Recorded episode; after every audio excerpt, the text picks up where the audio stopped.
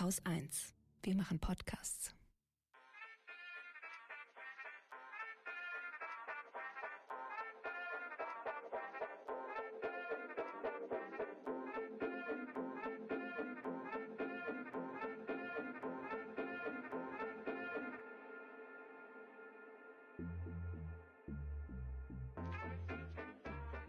Herzlich willkommen beim Dila Podcast Feminismus für alle heute mit einer leicht verschnupften Laura.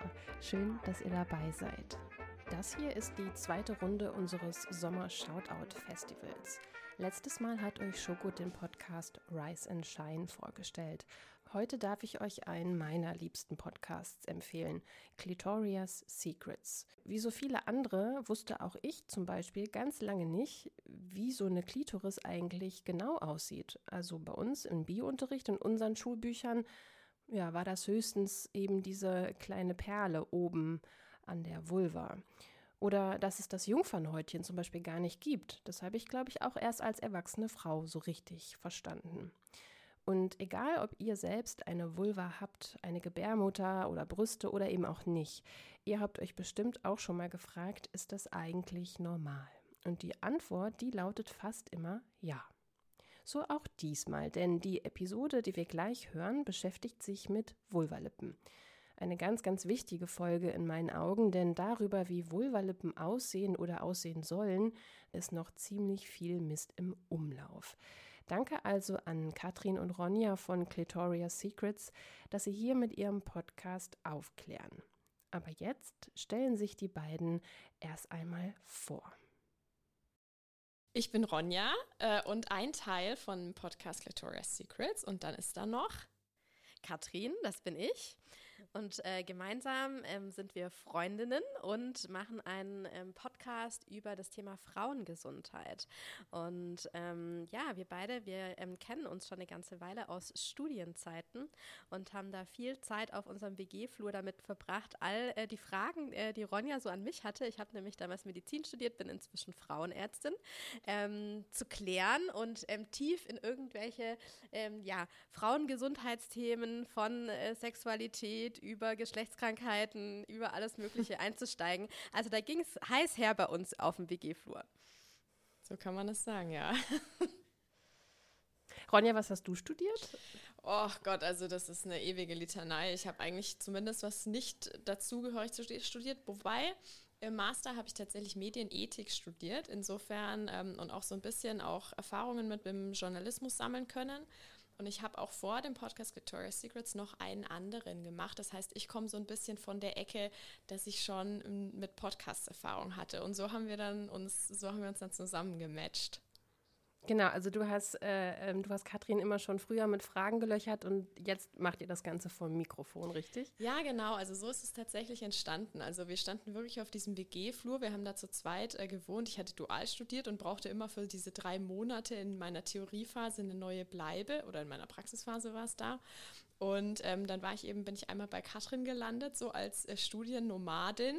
Und dann, ähm, wir waren beide total am Lernen und dann haben wir uns immer nur so manchmal getroffen und haben ich habe ihr da Löcher in den Bauch gefragt und äh, fand es so toll, eine Ansprechpartnerin zu haben, die sich so gut auskennt und die ja gerade auch quasi in der Fülle ihres Wissens war, zumindest ihres theoretischen Wissens. Ja, das ist ja mittlerweile auch nochmal anders. Und ähm, dann kam eben, dann ist so ein bisschen Zeit ins Land gegangen. Ich hatte meine anderen Podcast-Erfahrungen gemacht und fand dieses Medium-Podcast auch schon einfach immer total toll und hatte immer das Gefühl, das transportiert so viel und ähm, das hat so viel Potenzial. Und irgendwann habe ich einfach mal gesagt, du Katrin, ähm, das ist eigentlich so schade, dass ich dich nur diese Fragen fragen kann, weil ich jetzt nun mal deine Freundin bin, ja, und du Frauenärztin. Ist das nicht eigentlich total ungerecht? Und vielleicht sollten wir da einfach mal auch einen Podcast dazu machen. Und dann Katrin, glaube ich, auch sogar recht unerwartet für mich, war dann sofort, ja, cool, lass es doch unbedingt machen. Und ja, so ist es dann irgendwie gekommen. Ja, ich finde es auch ziemlich super, dass ich jetzt so eine Frauenärztin äh, habe, die ich mir dann da immer schön äh, anhören kann und die äh, klugen Fragen, die ihr da ähm, immer äh, verhandelt. Wie lange gibt es denn den Podcast eigentlich schon? Ist ja auch nicht erst seit gestern. Das ist richtig. Ja, stimmt. Wir sind äh, gestartet im Frühjahr 2018 äh, mit unserem Podcast mhm. und haben dann eigentlich ja monatlich eine Folge rausgehauen, weil wir ja beide einfach auch noch Vollzeit berufstätig sind. Aber das war so unser äh, Anspruch, äh, genau. Und ja, seitdem ist einiges zusammengekommen an Folgen. Und ja, wir bearbeiten viele Gyn-Themen, also gynäkologische Themen, was so in der Praxis anfällt und haben dann ähm, aber auch aus gegebenem Anlass, weil ich eben schwanger wurde, das große Thema Schwangerschaft und Geburt gemeinsam beleuchtet. Und ja, Zwischendurch gibt es auch mal eine ganz private Folge von uns. Ähm, da ähm, besprechen wir dann, ja, welche Themen uns so beschäftigen. Da hatten wir jetzt erstlich kürzlich eine Folge aufgenommen zum Thema Lust, äh, was uns Lust bereitet und haben uns da gegenseitig ähm, ja ein bisschen intimere Fragen gestellt. Also genau, das ist so das, was wir zu bieten haben. Genau, also so eine Mischung aus Real Talk zwischen Freundinnen und äh, Dinge, die du deine Frauenärztin schon immer mal fragen wolltest. Wenn sie genug Zeit hätte, genau. ja, genau. Da kam das nämlich auch her, also dass wir dann gesagt haben, es bleibt ja in so gynäkologischen Praxen, auch wahrscheinlich in vielen anderen Ärztinnenpraxen, ähm, bleibt diese Zeit gar nicht, ne? um überhaupt auch mhm. erstmal, dass das ein Ort der Aufklärung ist, ein Ort, ähm, wo man vielleicht auch so ein sicherer Raum, wo man auch Rückfragen stellen mhm. kann und sich wirklich nur auf sich konzentrieren kann. Ne? Also keine generellen Antworten, sondern dass es eben ganz individuell ist und auch eine Beratung stattfinden kann. Und im Laufe dieser Folgen, und mittlerweile sind es ja fast 60 Folgen, habe auch ich so viel dazugelernt. Und das hätte ich mhm. niemals mhm. irgendwie durch eine andere Quelle oder als auch meine Frauenärztin herausfinden können. Und das ist schon beeindruckend, was es noch über den Körper, auch gerade den weiblichen Körper, noch so zu erfahren gibt und ähm, was ich jetzt für einen Informationsvorsprung habe, würde ich mhm. sagen, dadurch, dass ich diese Folgen eben auch in erster Hand miterleben mhm. darf. Ja, also das ist schon, das hat mich, mein Denken, mein Wahrnehmen, meine Sprache ähm, extrem stark verändert über die letzten Jahre. Also ja. das hat schon ähm, echt einen Mehrwert auch jetzt für mich persönlich und ich hoffe natürlich, mhm. dass wir das dann eben auch an unsere HörerInnen weitergeben konnten. Mhm. Ja, und was ich auch so toll finde, ist, dass sich der Raum ja einfach öffnet. Ne? Also ähm, so Gespräche zwischen PatientInnen und ÄrztInnen, äh, die sind ja immer so bilateral mhm. und ähm, einfach durch euren Podcast und auch die Folge, die wir gleich hören werden, stellt man ja einfach immer wieder aufs Neue fest, äh, man ist einfach überhaupt gar nicht alleine mit seinen, mhm. mit seinen Themen, mit seinen Fragen, ne? was man immer so, was man immer so denkt, so, oh Gott, äh, geht das jetzt nur mir so und mhm. so. Und das ist mhm. wirklich ähm, ja einer der äh, krassen Vorteile, die ich einfach an diesem Podcast sehe und warum ich den so gerne höre. Ähm, aber erzählt uns doch gerne noch mal ein bisschen äh, darüber, an wen sich Clitoria's Secret richtet und was so ein bisschen so eure Haltung und Philosophie, eure Ansprechhaltung ist in diesem Podcast. Also richten tun wir uns eigentlich an, ich würde jetzt mal sagen, junge Erwachsene weil das ist, denke ich, auch die Gruppe, die sich mit uns am meisten identifiziert. Also wir hatten am Anfang mal die Vorstellung, dass wir uns an tendenziell, also eher an Jugendliche richten, aber irgendwann haben wir festgestellt, als es dann nochmal so die ersten Analytics gab, irgendwie zu Podcasts, dass das überhaupt nicht der Realität entspricht. Also wir dachten, wir klären ab einem früheren Zeitpunkt schon auf, aber wir merken eben, das ist diese Anspruchshaltung oder Ansprechhaltung, das kriegen wir gar nicht hin, ne, weil wir dafür zu viel von unserem persönlichen Alltag mit reingeben. Insofern hm. würde ich das jetzt zumindest sagen, ist die Gruppe, die wir ansprechen. Und ansonsten natürlich gerne auch alle Geschlechter. Also wir sind hetero-cis-Frauen, ja, also insofern können wir gar nicht so viel abdecken, wie wir möchten.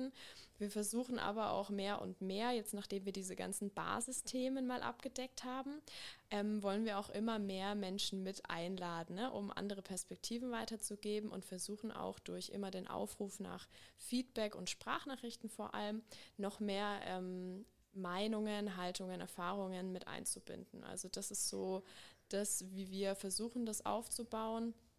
Ja, Katrin, magst du noch was ergänzen? Ja, ich denke, unsere Philosophie ist insbesondere ähm, frei über den weiblichen Körper zu sprechen und zwar ohne Tabus. Mhm. Und da ja. uns, sind wir beide gemeinsam in der Zeit unseres Podcasts auch gewachsen, würde ich sagen, erstmal festzustellen, wow, wie viele Themen in diesem Feld sind denn überhaupt noch tabuisiert? Sowas wie Menstruation, ähm, Jungfernhäutchen, ähm, ja, Geschlechtskrankheiten, Geruch, Geschlechtskrankheiten ähm, Intimgeruch und so. Und wir sind über so viele Themen gestolpert, die so, ähm, ja, mit Scham behaftet noch sind und tabuisiert werden in unserer Gesellschaft, dass wir es uns so ein bisschen zur Aufgabe gemacht haben, ja, einfach frei Schnauze zu sprechen und über diese Dinge aufzuklären und laut zu werden und ähm, zu sagen, hey, hört mal, all das ist normal und ähm, fragt uns dazu, wir antworten gerne und ähm, ja, genau. das ist, ist, ist was total Schönes zu sehen, dass man damit irgendwie auch Dinge aufbrechen kann mit so einem ja. Medium-Podcast vor allem mit einem wissenschaftlichen Hintergrund. Also das auch ja. nochmal, um das zu ergänzen. Also nicht auf emotionaler Ebene zu argumentieren, sondern wirklich, Katrin macht sich wirklich immer die Mühe und sucht die neuesten wissenschaftlichen Studien zu den Themen heraus. Ne? Also wo bekommt man schon mal so den Service? Und die Ergebnisse, die da manchmal eben in den Folgen dann auch äh, rauskommen, das finde ich dann auch wirklich immer extrem beeindruckend. Und das ist, glaube ich, auch die wichtigste Grundlage, dass es eben auch der neueste wissenschaftliche Forschungsstand ist. Genau, und wie das ganz konkret aussehen kann, das hören wir dann jetzt an einem Beispiel der Vulvalippen. Viel Spaß!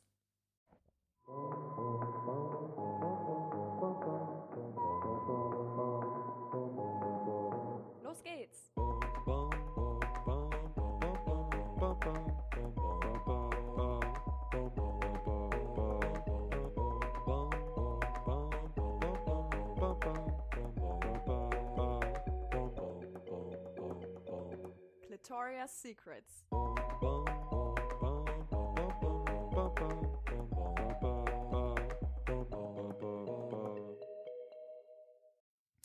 Hallo und herzlich willkommen zur 49. Folge von Clitoria's Secrets. Schön, dass ihr dabei seid. We are back, kann man sagen, oder nicht? Oh ja. Wir sprechen, wir sprechen endlich mal wieder über Gün-Themen. Herzlich willkommen zur überhaupt ersten in 2022 aufgenommenen Folge. Ja, stimmt. Okay, ja, also wir wollen ja wieder zurück zu unseren Anfängen und wir dachten, roots.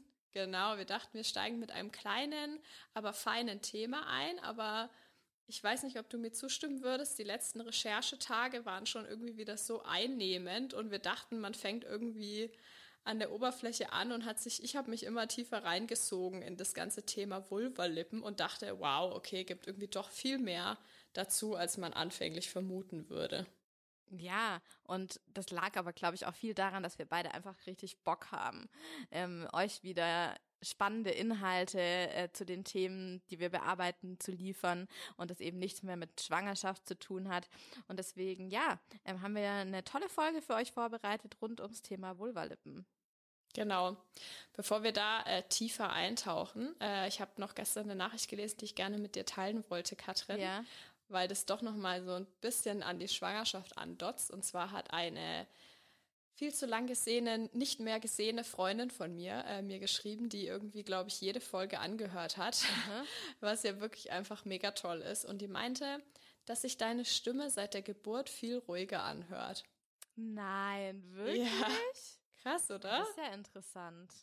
Ja, das ist ja, also, spannend. Ich finde es auch spannend. Also generell würde mich interessieren, ob euch das auch aufgefallen ist oder vielleicht ist genau das Gegenteil.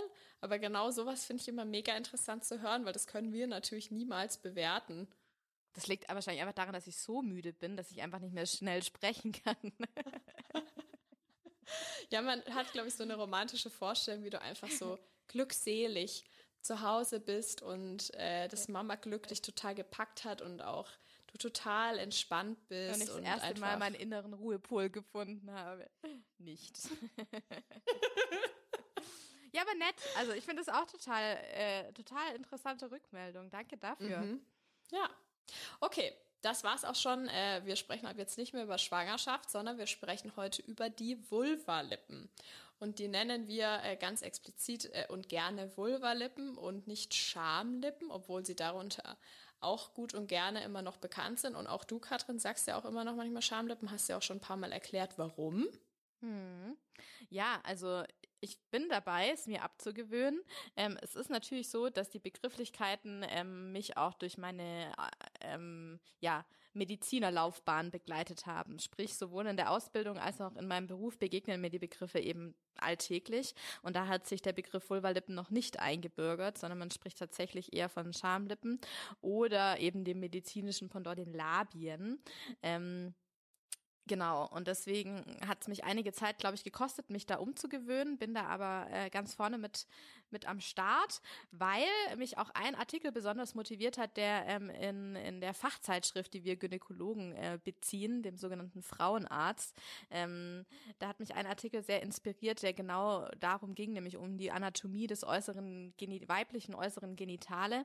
Und da hat äh, selbst der Autor den Begriff Vulvalippen verwendet und der Begriff Schamlippen kam quasi gar nicht mehr vor. Und dann dachte ich, also wenn der das jetzt so vorreitermäßig ähm, der gesam gesamten Fachschaft präsentiert, dann mhm. ähm, will ich dem im Nichts nachstehen und werde das jetzt auch, äh, wenn ich wieder zurück im Beruf sein sollte, einfach so durchziehen und ähm, Vulvalippen weiterverwenden. Habe ich mir zumindest fest vorgenommen. Katrin, sehr gut. Du bist halt der Stein des Anstoßes in deiner Klinik für deine ja? KollegInnen. Ja, so soll es sein. So soll es sein, so würde ich es mir wünschen. Ja. ja. Okay, das heißt, wir halten fest, wir sprechen über ein und dieselbe Sache, wenn es um Schamlippen, Vulvalippen und Labien oder eben einzelne Labia geht. Genau. Das ist, hast du richtig zusammengefasst. das ist auch geil, ich habe gerade richtig gesehen, wie es in deinem Kopf so gerattert hat. Äh, hat sie irgendwas falsch gesagt? Genau, ja, genau. Das ist simpel, aber richtig. Ja. Vielleicht habt ihr auch schon bemerkt, dass unser Coverbild jetzt, ähm, zumindest ist es bei denen so, die nicht über Spotify hören, da haben wir nämlich die Möglichkeit, bei Kapitelmarken ein anderes Bild zu hinterlegen. Und wie wir es auch schon häufig kommuniziert haben, nutzen wir ganz gerne bei den meisten Folgenkapitelmarken, weil das einfach nochmal dabei helfen soll, für euch die Folge zu strukturieren, dass ihr leichter an Themen äh, springen könnt, die euch vielleicht ähm, in der Folge interessieren, wenn ihr zum Beispiel keine Zeit oder keine Lust habt, die ganze Folge zu hören. Deswegen guckt da auch gern mal. Das wird immer noch nicht bei allen Podcatchern angeboten, aber bei den meisten mittlerweile. Und in dieser Folge wollten wir ganz gerne die Möglichkeit nutzen, euch möglichst viele Vulven zu präsentieren. Und deswegen wird es pro Kapitelmarke eine unterschiedliche Vulva zur Ansicht geben. Und warum wir das machen, da kommen wir höchstwahrscheinlich später nochmal drauf. Ja. Aber jetzt werden wir auch auf die nächste Vulva umswitchen. Wir sprechen jetzt eben nämlich über das nächste Thema und das zwar die Erklärung, was sind überhaupt Vulvalippen? Wo sind die? Welche Farbe haben die? Dr. Katrin. Ja, also Vulvalippen gehören äh, zum äußeren weiblichen Genitale und wir unterscheiden ähm, da zwei verschiedene Gruppen und zwar die sogenannten äußeren und die inneren Vulvalippen. Also Mehrzahl, weil wir haben von beidem jeweils zwei. Und die äußeren äh, Vulvalippen umfassen die inneren und bilden quasi den äußeren Rand auch vom ähm, äußeren weiblichen Genitale.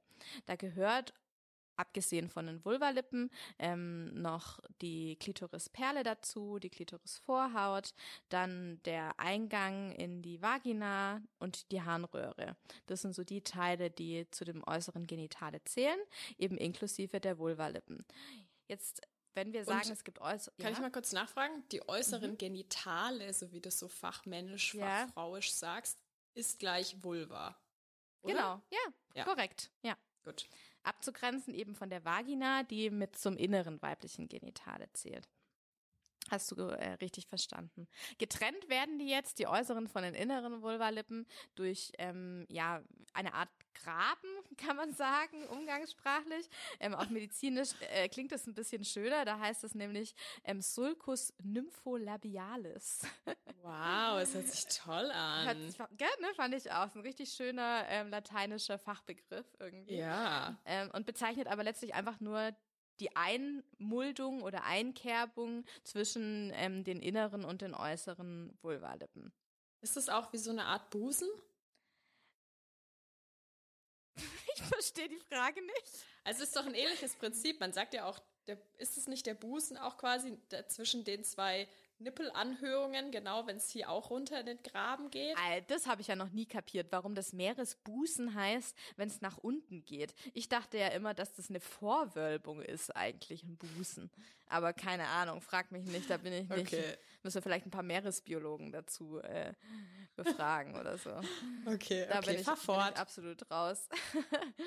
ähm, ja, du hattest die unterschiedlichen Farben angesprochen. Also was so, ähm, definitiv der Fall ist, ist, dass die ähm, inneren Vulvalippen und Teile der äußeren Vulvalippen anders pigmentiert sind als das restliche äußere weibliche Genitale, nämlich wesentlich dunkler.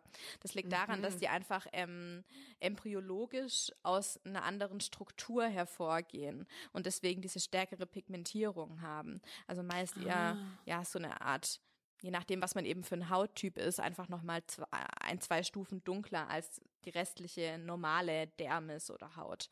Und Also das die, ist quasi der Normalzustand, dass die Mhm, ein genau. bis zwei Stufen dunkler sind. Das ist absolut normal, ja. Okay. Und ähm, ist ja manchmal bei Männern beim Skrotum, also bei der, beim Hodensack auch der Fall, dass der einfach dunkler ist als der Rest. Ne, da kann, Ja, kann man das äh, Pendant so ein bisschen. Ähm, genau. Und die Farbe, die kann sich tatsächlich auch mit der Zeit noch verändern. Und zwar vor allem äh, während der Schwangerschaft. Also erstmal natürlich, wenn es zur Geschlechtsreife kommt, wird es nochmal dunkler. Und dann aber auch ähm, in den Phasen der Sch Schwangerschaft, da wird es, kann es nochmal deutlich äh, dunkler werden und tatsächlich eine richtig dunkle braune Färbung annehmen. Genau, das sind so ähm, und natürlich Farbenunterschiede, je nachdem, was man für ein Hauttyp ist, gibt es da eben alle Möglichkeiten. Und hat die Farbe auch irgendeine Art von Funktion oder ist es einfach die Farbe der Haut in dem Moment? Ja, da, also da gibt es jetzt keine tiefer liegende Funktion. Aber Okay. ähm, die äußeren Vulvalippen, beziehungsweise der äußere Teil der äußeren Vulvalippen, wissen wir, der ist behaart. Und das ist ein Unterschied zu den inneren Vulvalippen. Und da sieht man eben auch wieder die unterschiedliche Abstammung ähm, embryologisch gesehen. Genau, aber von der Funktion her unterscheiden sie sich eben allein dadurch, dass der eine Teil hart ragend ist und der andere eben nicht. Aha, das heißt, wenn ich jetzt selber nicht so ganz sicher wäre bei meiner Vulva, wo es eigentlich die äußeren Vulvalippen sind und die inneren, dann kann ich das schon allein deswegen unterscheiden, weil ich gucken kann, wo die Haare dran sind. Genau, Ist ja voll easy. das ist total easy, ja. Das wusste ich zum Beispiel jetzt gar nicht unbedingt. Also ich meine, klar, man kann sich das denken. Und ich denke, das ist tatsächlich ja auch bei jeder Vulva so, aber dass es so simpel ist. wär Aber der Übergang findet tatsächlich auf den äußeren Vulvalippen statt. Also der innere Teil der äußeren Vulvalippen ist unbehaart. Der, der zu Ja, den genau. inneren Vulvalippen hingewendet liegt, sozusagen. Genau. Ne? Ja, genau. Ach, krass, okay.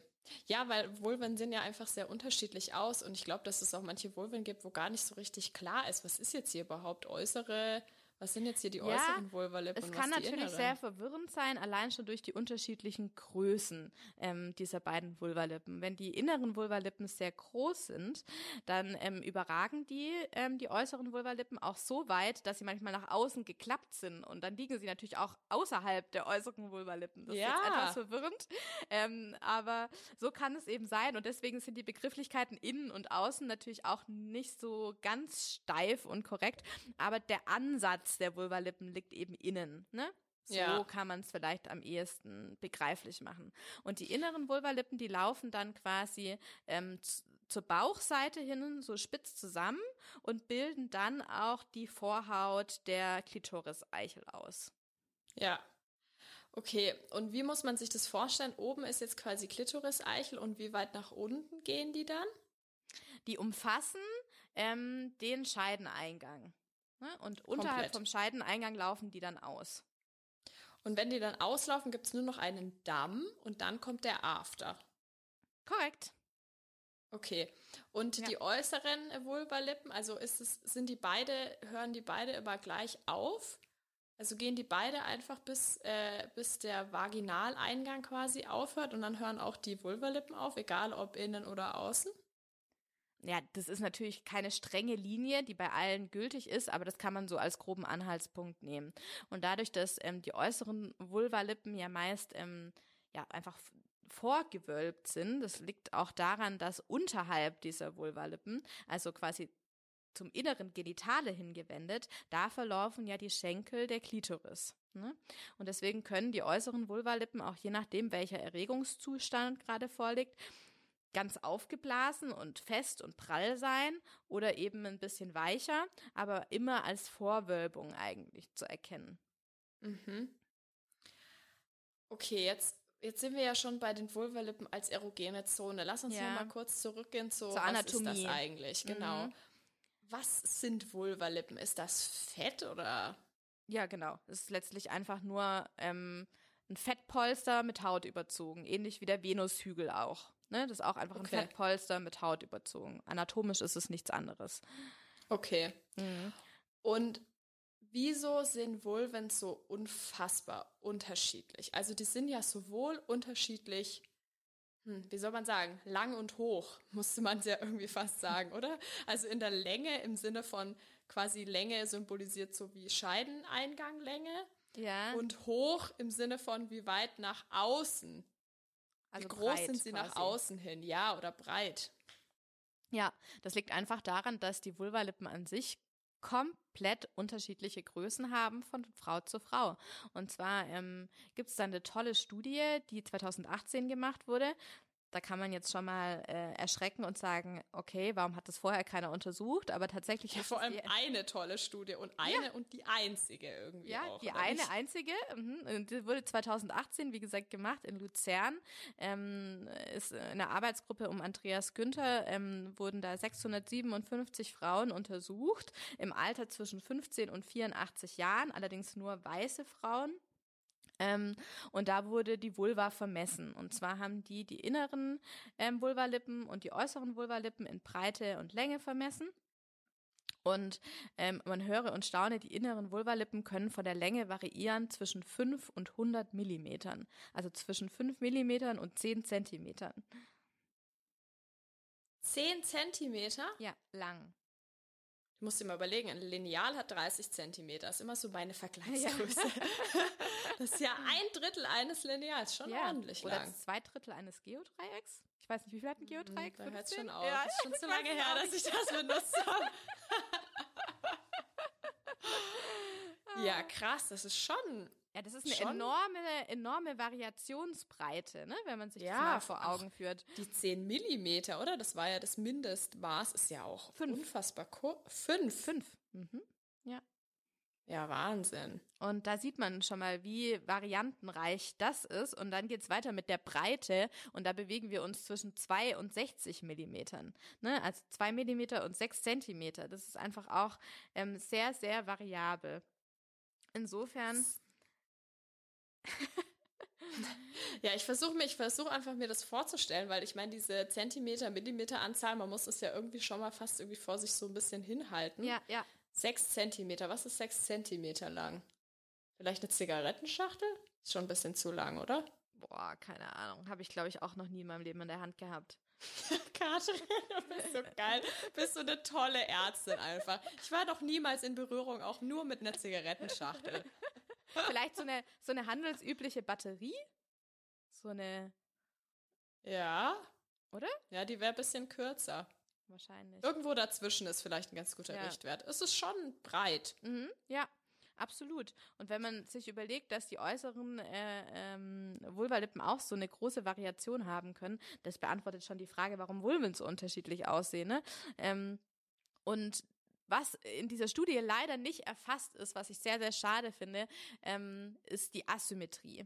Ja, wir Mhm. Menschen sind nicht symmetrisch. Nirgendwo. Die Nasen nicht, die Ohren nicht, im Gesicht nirgendwo. Brüste nicht. Brüste nicht, genau. Und eben auch nicht äh, an der Vulva. Und auch nicht am Mhm. Penis oder an den, an den Hoden. So. Ja. Und ähm, darüber redet aber irgendwie gefühlt nie einer. Und das ist leider auch nicht in der Studie erfasst. Das finde ich etwas schade. Ähm, weil wir keine validen Zahlen haben, bei wie vielen Frauen tatsächlich die inneren Vulvalippen auch in der Länge unterschiedlich sind und wie groß Mhm. dieser Unterschied ist. Ne? Aber, also ich habe mal äh, Zahlen aus den USA, die schon um einiges älter sind, gefunden. Da sprechen die von über 50 Prozent ähm, Asymmetrie. Mhm. Also mehr als die Hälfte. Ja, Ja. und das finde ich schon nochmal wichtig, sich zu vergegenwärtigen, dass es äh, nie die eine Seite spiegelbildlich sein kann zur anderen, sondern dass es Mhm. eben in allermeisten Fällen so ist, dass vor allem bei den inneren Vulvalippen die eine ähm, in der Länge äh, insbesondere, aber auch in der Breite von der anderen variiert. Mhm. Ja. Ja gut, also das würde ich schon auch mittlerweile annehmen, ne, dass das so ist. Aber ich glaube, es ist auch nochmal wichtig darauf hinzuweisen, dass man nicht die Erwartung haben sollte und dass es ja am Rest des Körpers auch nicht anders Ja. ist. Dass es dann bei der Vulva-Form auf jeden Fall eher wahrscheinlich ist, dass da irgendwas nicht symmetrisch Ja. ist. Hm.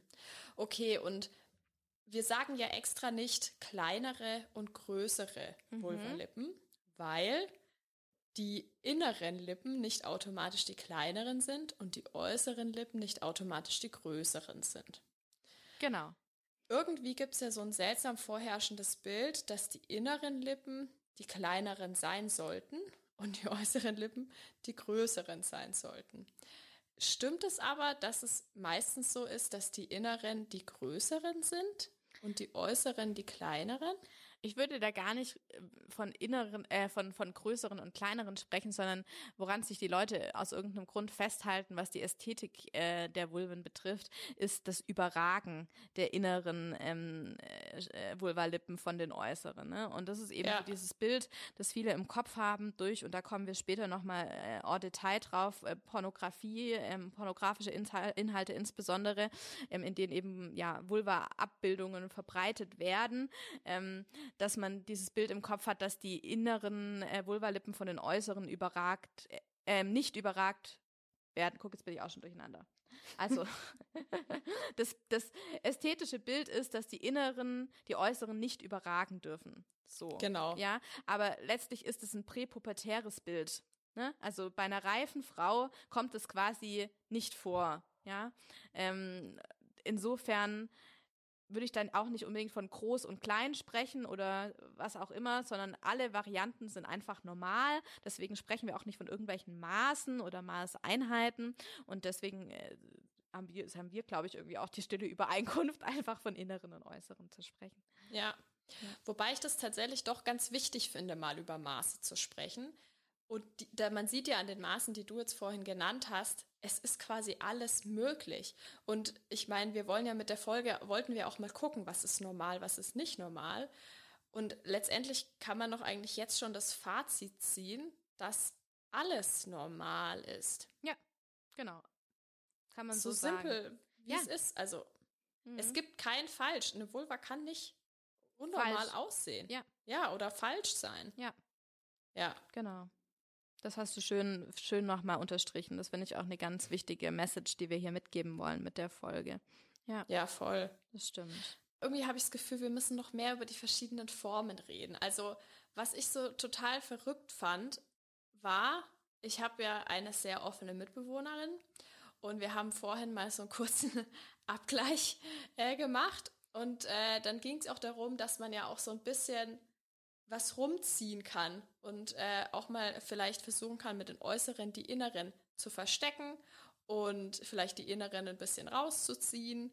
Und dann dachte ich so, okay, krass, dass du mir das sagst. Ich habe noch niemals in meinem ganzen Leben drüber nachgedacht, irgendeine neue Form mit meinen Vulvalippen zu kreieren. Also ich weiß jetzt nicht, ob das irgendwie langweilig ist oder einfach nur, dass ich irgendwie anscheinend mir nie groß Gedanken darüber gemacht habe. Ist ja sicherlich auch nicht verkehrt. Aber da dachte ich plötzlich, ach krass, okay, da ist ja irgendwie mir eine Ari- Varianz entgangen an meiner eigenen Vulva, die ich noch niemals ausgespielt habe. Ist das nicht total verrückt? Für mich war es vorhin ein bisschen mindblowing, dass ich dachte, ach krass, okay, ich kann ja selber so ein bisschen das Aussehen meiner Vulvalippen verändern. Ja, also für kurze Zeit. Du kannst die Position so ein bisschen verändern. Das Aussehen äh, wirst du wirst du im Grunde ja nicht nicht verändert bekommen. Aber ja, ähm, das das kann man machen, wer aber da Spaß dran hat. Ich wüsste jetzt nicht, was das bringen soll. aber gut. Ich glaube, es bringt auch letztendlich ein- gar nichts, sondern wenn man sich mit dem Thema dann irgendwie auseinandersetzt, kriegt man ja auch andere Ideen von anderen Menschen, die eine Vulva haben. Und das finde ich dann halt irgendwie immer inspirierend. Ja, absolut. Also das muss ich auch sagen, da bin ich natürlich privilegiert durch meinen Beruf, dass ich einfach schon so viele unterschiedliche Vulven gesehen habe, dass mir einfach sonnenklar ist, äh, wie variantenreich ähm, Vulven aussehen. Aber ich muss auch sagen, da habe ich mich am Anfang meines Berufslebens, deswegen kann ich diesen, ähm, diesen Moment, den du da vorhin hattest, äh, ganz gut nachempfinden, habe ich mich mit meinen Kolleginnen ähm, drüber ausgetauscht, wie erstaunt wir tatsächlich waren, wie variantenreich die Vulven aussehen. Ne? Wenn du dann mal so einen mhm. Fundus an ein, 200 äh, Vulven gesehen hast, dann gibt es nichts, was es nicht gibt. Und ähm, ja, wenn wir uns da, da haben wir uns eben auch schon mal drüber ausgetauscht und dann äh, finden wir auch so verschiedene Eigennamen für die verschiedenen Vulve, Vulv, Vulvenformen. Es gibt zum Beispiel die Fledermaus. Und das ist tatsächlich, wenn eben die inneren äh, Vulvalippen sehr ausladend und breit sind und dann sind die so dreiecksförmig und sind dann mm. eben auch oft über die äußeren drüber geklappt, ne? Ja. Dann, dann, sieht es eben aus wie so Fledermausflügelchen, so. Echt? Ich muss bei so einer Vulva eher an so eine Blume denken, die sich öffnet bei Tagesanfang. Ah, ist auch, auch ein schönes Bild. Ist auch ein bisschen schöner als deine Fledermaus, muss man ja mal sagen. Irgendwie findest du nicht, das ist wie wenn so eine Blume, die so ein bisschen verschlossen ja? ist, irgendwann sich so öffnet, ja. dann klappt die ja auch so auseinander. Ja, ja finde ich. Ja, okay, das ist, ist das schönere Bild, ich gebe es zu. ja, aber ich glaube, genau das ist der Punkt. Ne? Also du hast einfach schon viele Vulven gesehen. Man mhm. weiß ja mhm. mittlerweile, dass ich eine Schwimmerin bin, habe vielleicht auch mal ab den ein oder anderen Blick äh, rübergeworfen zu den anderen. Ähm, aber wenn man halt keine Vereinssportlerin ist, wenn man nicht mal in Sammelumkleiden unterwegs ist, wenn man Aha. generell vielleicht selber eine Scham hat und generell die Orte meidet, wo man nackig miteinander ist, dann sieht man sieht einfach nicht so viele Vulven. Das ist einfach, ja. da bist du so ein krasser Einzelfall, finde ich. Ja, da, das stimmt. Aber auch selbst wenn man Vereinssportler oder Sportlerin ist, muss man ja ehrlich sagen, du siehst ja nur die Aufsicht, quasi du schaust ja auf den Venushügel und siehst vielleicht den Ansatz der Vulvalippen. Aber dieses, dass man wirklich mal jemanden zwischen die Beine guckt und so diese Frontalansicht von der Vulva hat, ne, das haben, das hat man als, als Frau einfach nicht. Und deswegen, das ja. ist ja letztlich auch der Grund, warum, ähm, dieser Variantenreichtum den meisten gar nicht bekannt ist, was dann natürlich schnell dazu führen kann, und da kommen wir später noch drauf, dass man von sich selbst den Eindruck hat, man läuft außerhalb der Norm. Ja, aber ich finde, man kann schon da selbst bei diesem oberflächlichen hingucken, mhm. kann man auch schon ganz viele Unterschiede erkennen. Ja. Ne? Weil entweder siehst du eben diese gewölbten äußeren Lippen, ja. die du vorhin auch schon so schön beschrieben hast, oder du siehst halt, dass du nichts siehst und denkst so, hä? Ich sehe bei mir total was, wenn ich ins Spiel gucke. Wieso sehe ich jetzt hier plötzlich nichts? Und allein da schon zu sehen, es gibt ja hier schon so krasse Unterschiede, mhm. obwohl ich noch nicht mal mit einer Stirnlampe mich davor setze und hier meinen Weg durchs Dickicht suche, ja.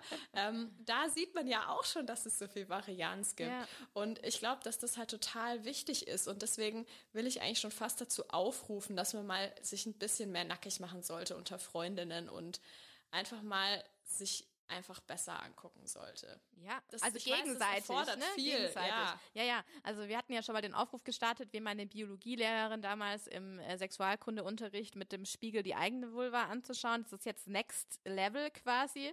ähm, einfach mal bei einem Gläschen Weißwein und ein paar Stirnlampen irgendwie die, die anderen Vulven zu betrachten. Ich glaube, dass das ganz bereichernd sein kann tatsächlich. Toll. Und Toll, natürlich erfordert es Mut und das mag man jetzt bestimmt auch nicht nicht mit jedem x-beliebigen machen, aber in einer intimen Freundinnenrunde kann ich mir das ganz, ähm, ganz nett vorstellen.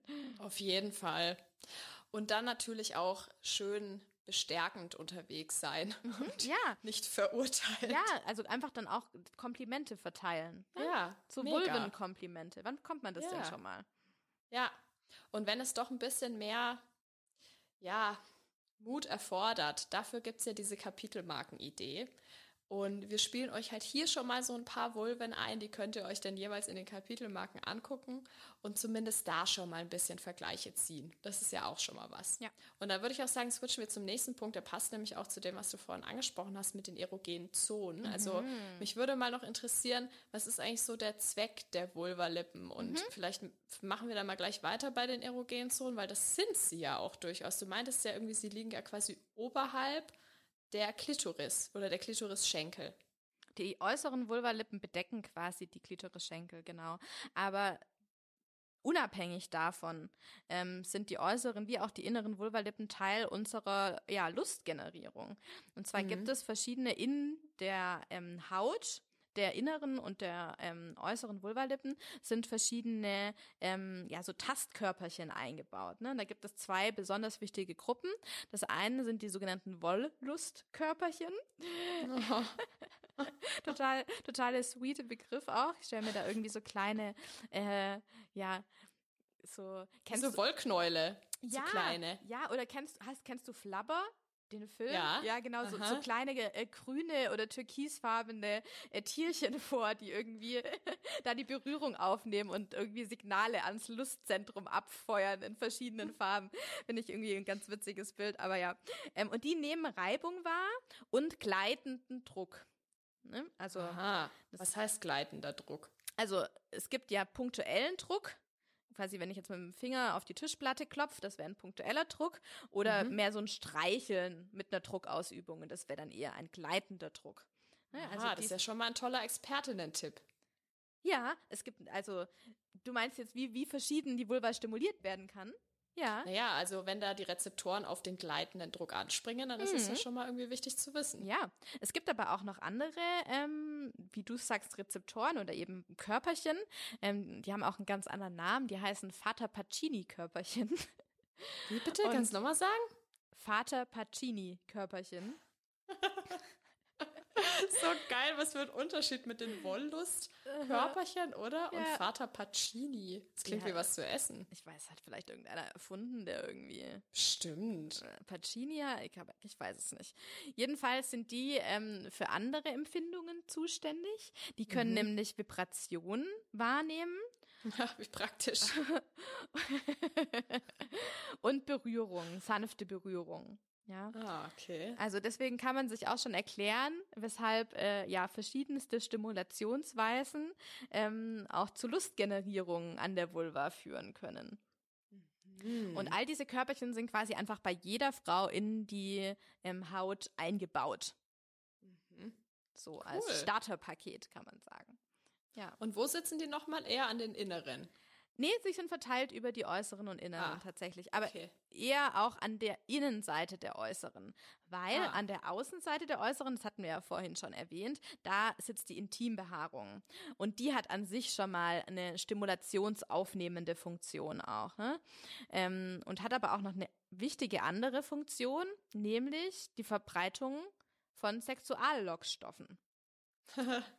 Ja, deswegen, also eigentlich verspielt man sich mit einer komplett Intimrasur direkt zwei Funktionen von der Intimbehaarung, nämlich einmal die Verbreitung von den Sexuallockstoffen, also von den Pheromonen, die quasi einfach den typischen Geruch der Vulva verbreiten und damit ähm, ja den möglichen Geschlechtspartner anlocken sollen.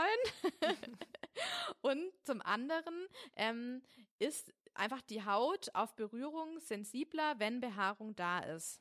Ne? Weil Ah. an den Haarwurzeln sitzen eben auch wieder ähm, ja so Körperchen, die die Berührung aufnehmen können. Okay. Ja. Ha, krass. Also eigentlich ein Aufruf, einfach mal stehen zu lassen. Ja, zumindest so ein bisschen drumherum, oder? Muss ja jetzt nicht alles unbedingt Ja. sein, wenn man da keinen Bock drauf Und hat. muss ja auch nicht meterlang sein, ne? Also, aber das muss jeder für sich entscheiden natürlich. Aber es ist sicher mal ein Experiment wert. Aha. Hättest Ja. du da mal einen Unterschied bemerkt? Ich, boah, ey, das ist echt, also ich glaube, seit ich mich erinnern kann, rasiere ich mich eigentlich komplett. Deswegen. Komplett. Mhm. Krass. Also, also an, an der Vulva, ja. hm. Ja. Hm. Und deshalb kann ich es tatsächlich nicht sagen. Ich überlege gerade, in der Schwangerschaft bin ich ja irgendwann nicht mehr rangekommen. Stimmt. ähm, Aber da war das vielleicht auch ein schlechter Vergleichszeitraum, ja, oder? ja, stimmt. Das ist, also das würde in keiner Studie standhalten, der Vergleich. Mhm. Was wolltest du eben sagen? Naja, also ich habe schon meistens so ein paar Härchen stehen. Also jetzt auch nicht so kompletter Busch, aber ähm, so ein bisschen finde ich schon ganz gut. Und wenn ich dann aber so einen Rappel kriege, ich kriege ganz oft so wie so Frühjahrsputzrappel. da kommt alles weg. Ja. Und dann finde ich schon, dass es irgendwie so ein bisschen sich empfindlicher anfühlt. Ich habe einfach weg keinen ist. Bock auf diese ganzen Stoppeln und so. Ja, ich finde, es fühlt sich empfindlicher an, wenn es weg ist. Ah, okay, das ist auch interessant. Ja, aber also vielleicht empfindlicher auch im Sinne von, äh, also nicht unbedingt positiv empfindlicher, meine ich so. jetzt. Aha. Ja, aber vielleicht, weil da dann Stellen berührt werden, die sonst vom Haar bedeckt sind und die dann halt einfach auch berührungsempfindlicher sind. Das muss ja nicht immer Vielleicht. angenehm sein. Ja, genau. Hm. Ja, interessant. Mhm. Naja, jedenfalls neben der Lustgenerierung haben die äh, Vulvalippen auch noch andere Funktionen. Ne? Mhm. Einmal ähm, schützen sie die, den Harnröhreneingang und die Vaginalöffnung. Ja, einfach. Ja, Ah ja. Frag. Mhm. Naja, nee, ich dachte jetzt einfach nur, weil ich habe, ich war jetzt zum Beispiel der Meinung, dass zum Beispiel nach oben hin mehr Lippenmasse da ist als nach unten hin. Also so mehr so Richtung Klitorisperle, Aha. mehr Ja. Lippen als unten. mhm. Ist es, glaubst du, generell so oder nicht unbedingt? doch. Weil das würde ja mhm. Sinn ergeben. Ja, ja, tendenziell ist das so tatsächlich so. Das Ah, so. ah, okay, dann wird also der Blasenausgang mehr geschützt oder der Eingang als der vaginale Eingang. Ja, kann man so sagen. Mhm. Why? Ne, ja, weil du hast, also kann ich jetzt nicht äh, äh, aus Studien begründen, aber ich könnte es mir so erklären, dass du natürlich bei der Harnröhre weniger möchtest, dass da Keime eindringen. Die Va Vagina ist ja an sich schon ein keimbesiedelter Raum. Ja, da willst du ja ein bestimmtes Mikrobiom auch haben und die ist nicht so anfällig für Infektionen, anders als äh, die Harnröhre. Die ist da sensibler dafür, für aufsteigende Infektionen. Und ist natürlich auch immer ein Schutz vor, vor Keimbesiedlung. Ne? Ja. Nicht nur ein mechanischer Schutz sozusagen. Ja, macht Sinn. Okay. Ja, also Schutz.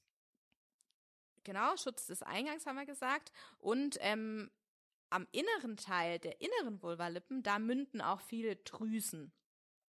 Beispielsweise die Bartholindrüse. Ne? Also es gibt insgesamt mehrere so kleine Talg- und Schweißdrüsen, die da münden, auch auf den äußeren äh, Vulvalippen, aber vor allem auf den inneren. Und am inneren Teil der inneren, da mündet eben eine besonders große Drüse, die sogenannte Bartholindrüse, die auch Sekret abgibt, ähm, das äh, bei Lustgenerierung abgegeben wird und auch Talgsekret abgeben kann. Und das ist beispielsweise eine Stelle, die ganz ähm, häufig mal äh, zu einer Infektion neigen kann.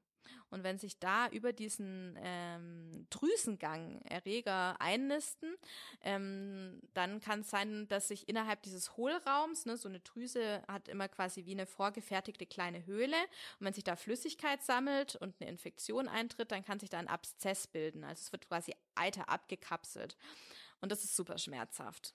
Also das kennt vielleicht die eine oder andere, da, da schwillt dann tatsächlich einfach eine Seite der Vulva so äh, innerhalb kurzer Zeit sehr stark an und das muss man eigentlich immer chirurgisch beheben und einmal aufpieksen und umnähen. Ähm, ja, Hm. Weil dann vielleicht auch weniger Flüssigkeit austritt. Nee, einfach, weil wenn man das nicht aufmacht, dann ähm, kann man die Beschwerden nicht anders lindern. Und ähm, es gibt ein relativ hohes Wiederholungsrisiko äh, für, so eine, für so eine Infektion an der Stelle. Und deswegen muss man das einfach aufmachen und dann auch offen lassen, erstmal für eine Zeit lang, damit ähm, das gut abheilen kann. Mhm. Okay. Ja. Aha, ja, vielseitig dann doch. Wenn du sagst, die Bartholin-Drüse mündet da, Mhm. was heißt das genau? Also sitzt die eigentlich eher irgendwo innen drin? Ja, genau. Die ist eigentlich eher bedeckt von dem Gewebe und der Ausgang quasi endet auf den inneren Teil der inneren Vulvalippen. Mm, okay. So kann man sich's, kann man sich's, glaube ich, vorstellen. Mhm. Ja, das ist so die Funktion zusammengefasst. Ja, gut. Ist jetzt irgendwie nichts Großartiges, Nee, aber irgendwie ja auch ganz gut, dass die da am Start sind. Ja, kann man so sagen. Ja. Okay, ja gut, aber letztendlich wissen wir ja, dass es auch manche gibt, die ein Problem damit haben, dass die so am Start sind, wie sie am Start sind. weil mhm. es nämlich viele Menschen da draußen gibt, die Vulvalippen haben, aber die dann doch das Wort Scham sehr stark mit diesen Lippen verbinden. Und das mhm. ist ja auch mhm. gerade das, was wir versuchen auch zu vermeiden, weswegen wir auch ganz gerne Vulvalippen sagen, ja. ähm, weil wir einfach der Meinung sind, dass alle Vulven so sind, wie sie sind und so wie sie sind, sind sie richtig. Und dass das absolut nichts mit Scham zu tun haben muss. Aber es gibt ja dann doch gefühlte Abweichungen von der Norm, wie du es vorhin gesagt hast, oder vielleicht tatsächlich auch Abweichungen von der Norm, mit denen man nicht so richtig gut klarkommt. Und ich hatte das Gefühl jetzt auch bei der Recherche, dass da viel auch schon in der Pubertät sitzt. Also dass mhm. viele früh eine Verunsicherung erfahren und das dann so mit sich rumtragen. Und das mündet dann in unterschiedlichen Wegen. Ne? Es gibt ja. welche, die vielleicht eher so in Richtung Body Positivity gehen, vielleicht auch Vergleiche herstellen, sich informieren und es schaffen, ein anderes Körpergefühl zu entwickeln oder mhm. ein neues Vulvalippengefühl. Und andere, die sagen, es beeinträchtigt wirklich und es ist eine, eine Belastung. Ne? Und jetzt wollen wir uns auch ganz gerne mal dem Punkt widmen, was denn passiert, wenn die Vulvalippen dann doch irgendwie zu Schamlippen werden. Ja, also ich hatte das ja vorhin schon kurz angerissen. Ich denke, der der Hund liegt so ein bisschen in der ähm, Visualisierung der Vulven begraben. Wir haben ja vorhin mhm. schon gesagt, wir, wir als, als Vulventrägerinnen sehen eigentlich keine anderen Vulven so. Wo werden die sichtbar gemacht? Im großen Feld der Pornografie.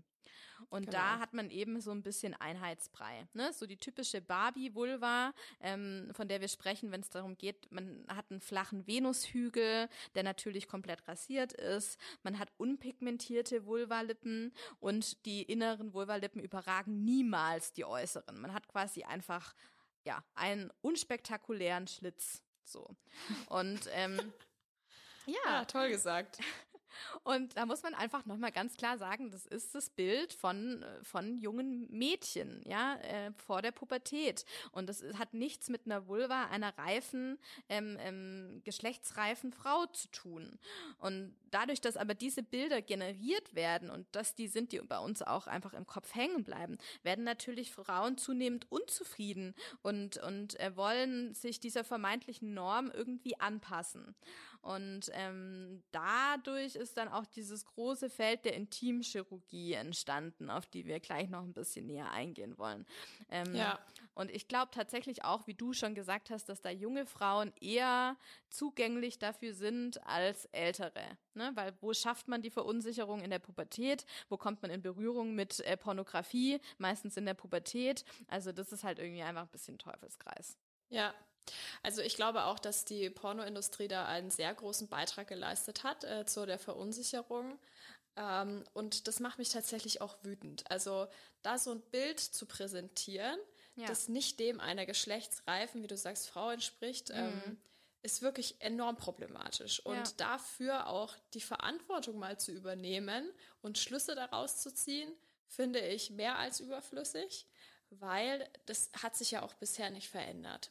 Ja. Und dass das solche Unsicherheiten aus in Menschen auslöst, die, da dann vielleicht zu einer OP greifen, obwohl der, die Not überhaupt nicht da ist. Ne? Es geht ja um eine ästhetische Veränderung in aller mhm. Regel. Das macht mich dann halt traurig, ne? dass ja. so eine Verunsicherung überhaupt ausgelöst werden kann. Ich könnte mir aber auch vorstellen, ich habe da auch noch ein bisschen rumgelesen, fand eigentlich noch zwei andere Punkte auch einleuchtend. Also Pornoindustrie, glaube ich, Top Nummer eins, ja. Mhm. Und dann ähm, gibt es aber auch noch Ideen dazu, dass zum Beispiel durch mehr Intimrasuren, die natürlich angestiegen sind, weil sie in Mode gekommen sind, halt auch immer mehr Augenmerk auf die Vulvalippen auch gerichtet mhm. wird, dass man die mhm. sich vielleicht auch nochmal genauer anguckt, mhm. mhm. mal ein bisschen mehr damit überhaupt in Kontakt kommt.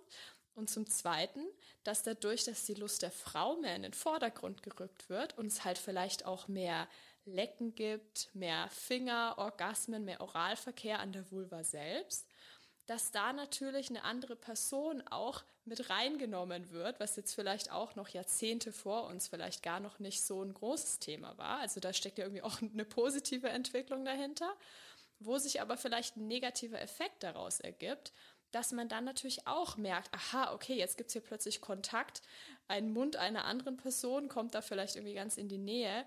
Jetzt muss ich mich dazu irgendwie positionieren und ja auch irgendwie befinden, ob ich damit okay bin oder nicht. Hm. Und das finde ich spielt da schon auch noch mit rein. Ne? Also ich glaube, das ist, sind so langjährige Entwicklungen, mhm. aber hat für mich Sinn gemacht, dass das einfach mehr Fokus drauf gerichtet hat auch. Ja, also kann ich dir nur zustimmen. Das leuchtet, wie du sagst, das leuchtet ein, dass die Vulva da nochmal anders betrachtet wird. Genau. Einmal, wenn sie eben haarlos ist und wenn man einfach einen Kopf zwischen den Beinen hat, von wem auch immer, ja.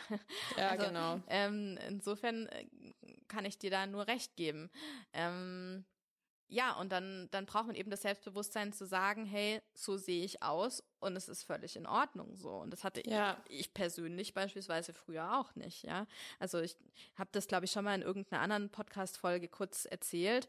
Ähm, aber ich finde es an der Stelle auch nochmal wichtig, dass ähm, ich war halt auch, auch noch nicht schon immer Gynäkologin und als Jugendliche ähm, wusste ich die all diese Dinge nicht. Und bei mir ist das beispielsweise so, dass, muss ich gerade überlegen, äh, die linke innere äh, Vulvalippe äh, doch länger ist als die rechte. Und ich dachte tatsächlich lange Zeit, dass es so furchtbar hässlich, dass ich niemals einen Partner finden werde, der das in Ordnung findet. Das ist schon krass. Ja. Vor allem, man weiß ja, wie selbstbewusst du jetzt bist und wie in dir stehend so du auch mit deinem Körper bist. Und das ist einfach unvorstellbar. Ja, aber dann, dann muss man sich erstmal ausmalen, für, für wie viele Mädchen und junge Frauen, die vielleicht auch mit weniger Selbstbewusstsein durchs Leben gehen, das zu einem ernsthaften Problem werden kann. Und wenn sich dann Mega. so ein Geschäftszweig entwickelt wie die Intimchirurgie, die einfach auch ein lohnender Geschäftszweig ist, ja, muss man auch einfach so sagen, dann ähm, hat man natürlich schwuppdiwupp äh, äh ein großes Patientenkollektiv, die dazu geneigt sind, ähm, ästhetische Veränderungen vorzunehmen, allein aufgrund dieser Verunsicherung, dass man nicht der Norm entspricht. Voll. Und das ist der, das, was du ansprichst, was auch so ärgerlich ist. Es gibt natürlich diese kleine Gruppe an Frauen, die sagen, meine inneren Vulvalippen, die sind einfach so voluminös, dass ich sie als äh, störend im Alltag empfinde. Ja, beispielsweise beim Tragen enger Kleidung oder bei, äh, bei Sportarten wie Reiten, Radfahren und so weiter. Und wir haben auch bei uns in der Klinik solche Frauen schon operiert. Ja, ähm, und es kann an, an mancher Stelle auch Sinn machen. Aber der allergrößte Teil basiert eben auf reiner ähm, Verunsicherung, was die Ästhetik betrifft. Und das ist ja. auch was, was mich auf die Palme bringt. Ja, ich finde es auch super wichtig, dass du es nochmal angesprochen hast. Ne? Also es soll jetzt keine Verurteilung all der Personen sein, die sich deiner OP unterziehen, mhm. weil ich hm. würde auch ganz gerne nochmal kurz drauf kommen, wann das denn vielleicht wirklich Sinn macht. Mhm. Aber was mich jetzt auch noch bei dir interessieren würde, was hat dich denn letztendlich dazu gebracht, das nicht mehr zu denken? Also waren das dann tatsächlich Partner? War hm. das erst das Studium? Oder was hat denn bei dir dazu, was hat denn den Schalter umgelegt? Also Studium definitiv nicht, weil da habe ich, glaube ich, in den kompletten sechs Jahren keine einzige korrekte Vulva-Abbildung gesehen, muss man auch mal ähm, ankreiden an der Stelle. Ähm, auch schon wieder todestraurig, also ja, wirklich. Ja, das Armutszeugnis. Ähm, ich kann es nicht sagen. Ich würde einfach insgesamt zusammenfassen als die Entwicklung zum Erwachsenwerden. Also sicher auch Partner, ähm, auch, auch mein aktueller insbesondere, würde ich sagen.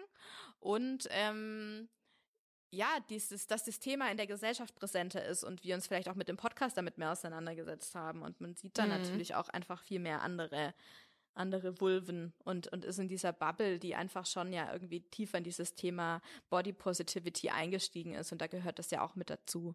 Ja, also ich würde auch von mir sagen, dass ich bestimmt mit so äh, Pubertät, Anfang 20 auch immer noch Verunsicherungen in mir drin hatte. Mhm. Und dass sich das auch jetzt aufgelöst hat. Ich würde vielleicht immer noch nicht davon sprechen, dass meine Vulva die allerschönste auf der Welt ist, weil ich jetzt auch nicht so denke, dass das eine Vulva generell einen Schönheitspreis gewinnt.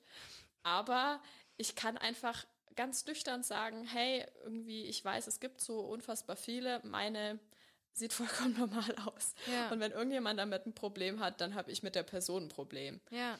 Weil anders geht es irgendwie auch nicht. Und ähm, mir ist aber tatsächlich auch noch niemals passiert, dass irgendjemand damit Berührungsängste gehabt hätte. Also ich hatte glücklicherweise auch noch nie das Problem, dass sich jemand anders daran gestoßen hat oder mir da irgendwas dazu gesagt hätte, ne? weil das ist natürlich nochmal verunsichernd. Ja, ja. Also das ist ja dann nochmal eine Stu aber, Schippe drauf. Ja, aber da muss ich einmal kurz einhaken. Man kann natürlich auch nachvollziehen, dass wenn ähm, die Partner oder Partnerinnen, die ähm, die Vulva dann sehen, eben auch nur diese pornografischen Barbie-Vulven im Kopf haben, dass die dann natürlich auch sich denken, hm, bei der sieht das aber irgendwie komisch aus oder abweichend von den Abbildungen, die ich bisher gesehen habe, ja. Und wenn ja. dann ein blöder Kommentar dazu fällt, dann ist natürlich das Kind im Brunnen gefallen. Ja, ja, an der Stelle kann man ja auch nochmal auf andere pornografische Inhalte hinweisen, Ja. die es ja glücklicherweise mittlerweile gibt, die da ein deutlich realistischeres Bild vermitteln und äh, die ja auf jeden Fall schon allein deswegen unterstützenswert sind und auch sehenswerter Mhm. Ja. auf jeden Fall als die Ja. Massenpornos es ganz oft Das sind. stimmt. Ja, ich habe im Zuge der Vorbereitung zur Folge ein paar Zahlen äh, aufbereitet und was mir da ganz äh, schön sauer aufgestoßen ist, ist, dass äh, tatsächlich fünf Prozent der ähm, Frauen, die Intimchirurgie und insbesondere eben die Labioplastik, ne, also das Verkleinern der inneren Vulvalippen, das ist so, ähm, steht an erster Stelle, wenn es ums Thema Intimchirurgie geht, ähm, sind fünf Prozent unter 18 Jahre. Und das finde ich schon sehr bedenklich. Ja, dass Ja. man da jemand, der eigentlich noch nicht mal volljährig ist und dessen Körper sich ja auch noch weiterentwickelt und verändert, ähm, da so einer ästhetischen, ähm, so einem ästhetischen Eingriff äh, sich unterziehen lässt. Auszusetzen. Ja. Ja, ich finde halt, man hatte da noch nicht mal die Chance, sich selber kennenzulernen und einen Umgang damit zu finden. Ne? Und dafür ist es schon sehr jung. Ja. Also wenn wir da jetzt konkret davon sprechen, was, was wird denn da überhaupt gemacht? Ähm, Ja, oder sag vielleicht auch nochmal, bei wem es vielleicht auch wirklich Sinn machen kann. Also da würde ich schon nochmal gern drauf zurückkommen. Das hast du ja vorhin Mhm. schon angesprochen. Geht es da dann darum, dass vielleicht die Breite wirklich so lang ist, gerade bei den Fällen, wo man vielleicht viel Reibung hat, weil sie einfach länger Ja. sind und man Ja. dann zum Beispiel beim Fahrradfahren Schmerzen hat oder so. Genau. Also wenn es einen im Alltag beeinträchtigt, so würde ich es, denke ich, zusammenfassen, ähm, dann kann es durchaus Sinn machen, da eine Verkleinerung der inneren Vulvalippen vorzunehmen. Und das erke erkennt man dann auch daran, dass die zum Beispiel ähm, manchmal ein bisschen blutig sind oder aufgerieben oder so, ne? wie so eine Schürfung. Ähm, das ist ein ganz guter Hinweis. Ich will mal auch trotzdem da nochmal vielleicht eine bisschen provokante oder vielleicht auch ist auch einfach nur eine naive Frage stellen. Jetzt lass uns mal an den Penis denken. Ja, Der Penis hängt immer da außen irgendwo ab. ja. Den muss man vielleicht auch manchmal ein bisschen richten, bis der gut in den Boxer drin hängt, Ja. äh, bis er da gut drin hängt Ja. oder so. Mit dem hätte ich jetzt auch erstmal vielleicht nicht so Bock, Fahrrad zu fahren oder denke mir so, hm, wie soll das eigentlich gehen? Keine Ahnung. Also ist es nicht auch vielleicht ein falsches Bild, das da im Hintergrund liegt? Also nur weil man vielleicht ein bisschen was von den Vulvalippen in einer engen Shorts durchsehen kann. Nur weil man vielleicht ein bisschen was zurechtlegen muss, bevor man einen Slip eins, anzieht. Ne? Und da spreche ich schon über Slips, die jetzt keine komischen Tanga-Slips sind, wo gefühlt überhaupt nichts reinpasst. Ja? Sondern da geht es natürlich auch darum, Slips zu entwickeln, die breit genug sind, dass da halt Vulvalippen auch ordentlich reinpassen und auch da ihren Platz haben. Ja?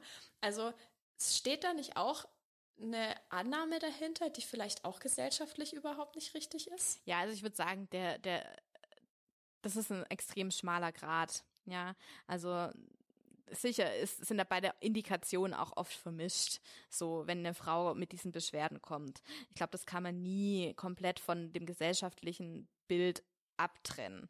Ähm, aber nichtsdestotrotz habe ich schon auch PatientInnen erlebt, die dann recht hohen Leidensdruck haben. Und ähm, da- das möchte ich denen nicht absprechen.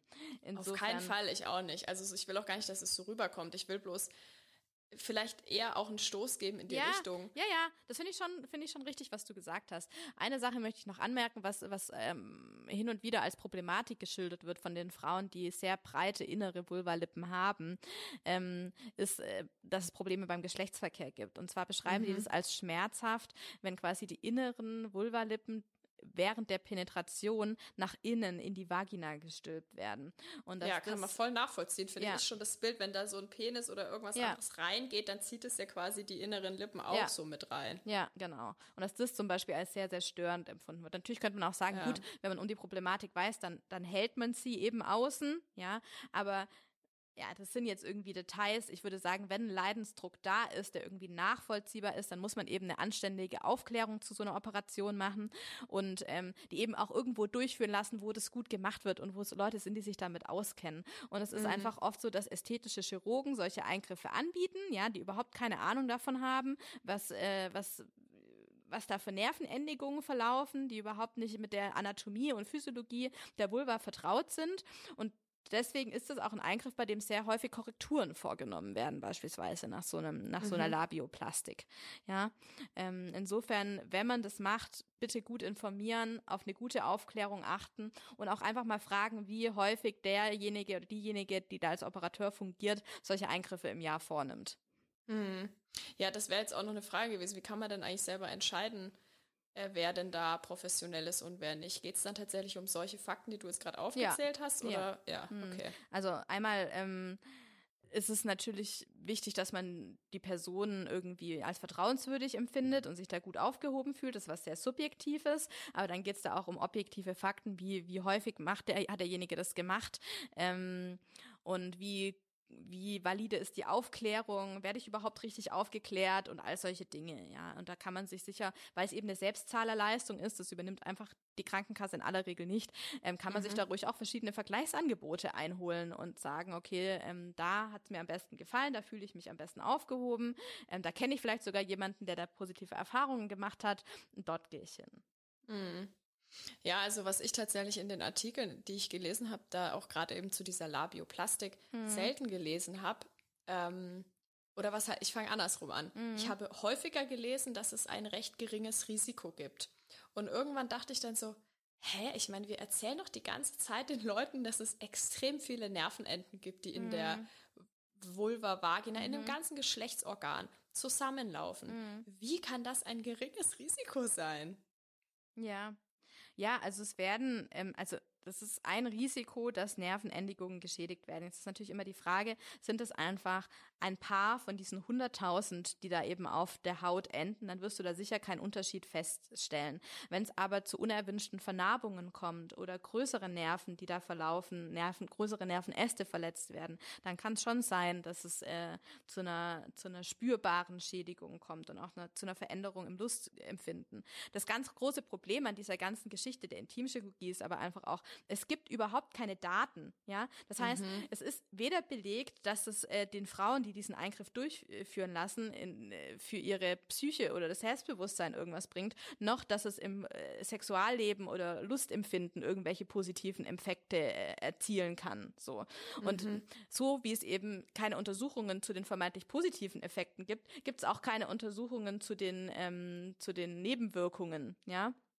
Und ähm, deswegen Okay. lässt sich dazu tatsächlich auch nicht viel sagen, außer dass es natürlich zu den üblichen Nebenwirkungen von operativen Eingriffen wie äh, Blutungen, ähm, äh, Infektionen und, und so weiter kommen kann. Und was würde dann eigentlich nochmal genau passieren? Also du hast schon gesagt, es geht eher um die Verkleinerung der inneren äh, Vulvalippen.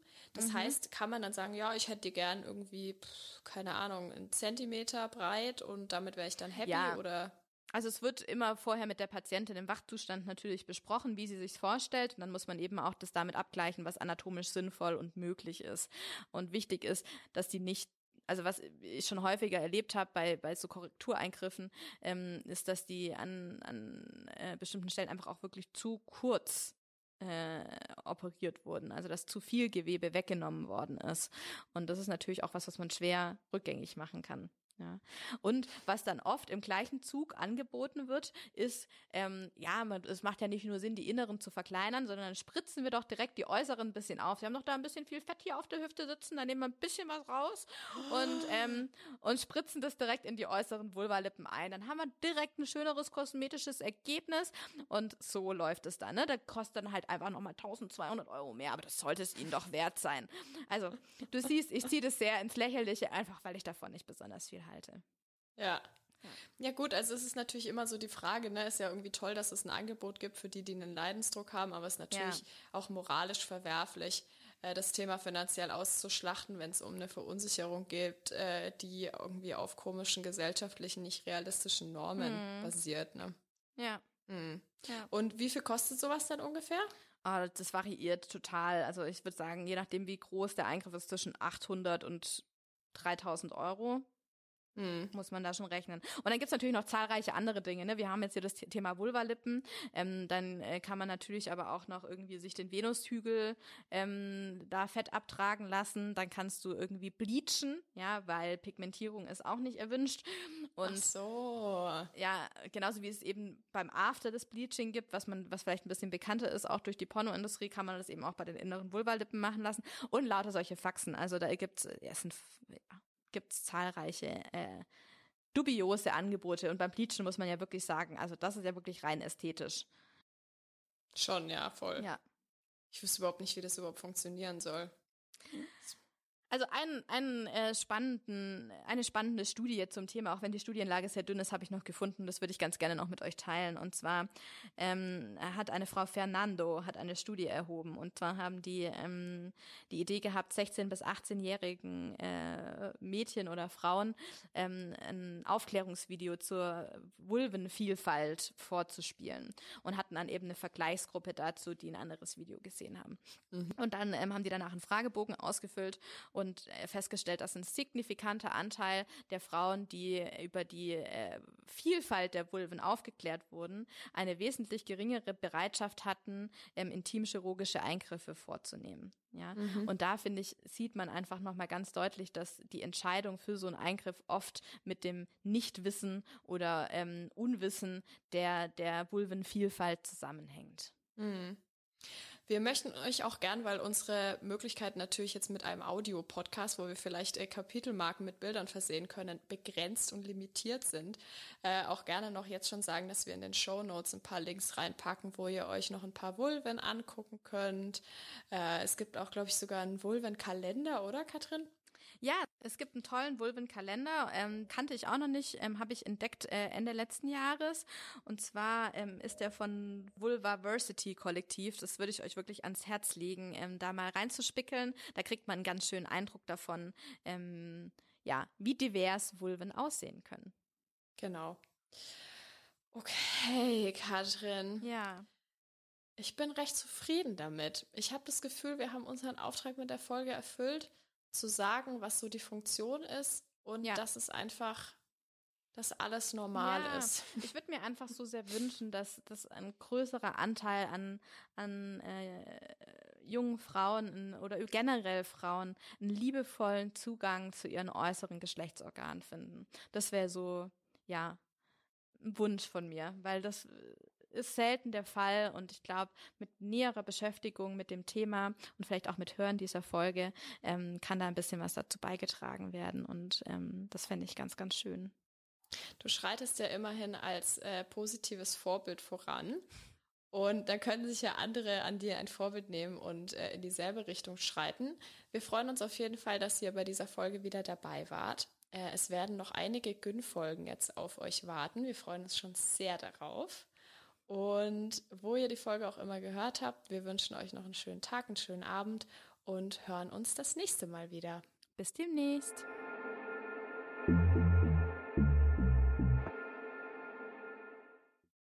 Das war der zweite Teil unseres Sommer-Shoutout-Festivals, diesmal mit Clitoria's Secrets. Alle Infos und Shownotes findet ihr also diesmal nicht bei uns, sondern unter clitoriassecrets.de. Ich übergebe damit den Staffelstab an Lena. Die stellt euch in 14 Tagen den Podcast Zartbleiben vor. Die nächste Lila-Folge gibt es dann am 22. September hier, also bei Spotify, Apple Podcasts und überall, ihr wisst schon. In der Zwischenzeit könnt ihr natürlich auch unser Archiv rauf und runter hören, uns bei Twitter oder Instagram besuchen und natürlich finanziell unterstützen. Der Lila Podcast ist nämlich HörerInnen finanziert. Danke an alle, die uns bereits supporten und für alle, die das noch tun möchten, schaut mal vorbei auf lila-podcast.de slash unterstützen. Ich wünsche euch einen schönen Sommer. Bis bald. Wir hören uns.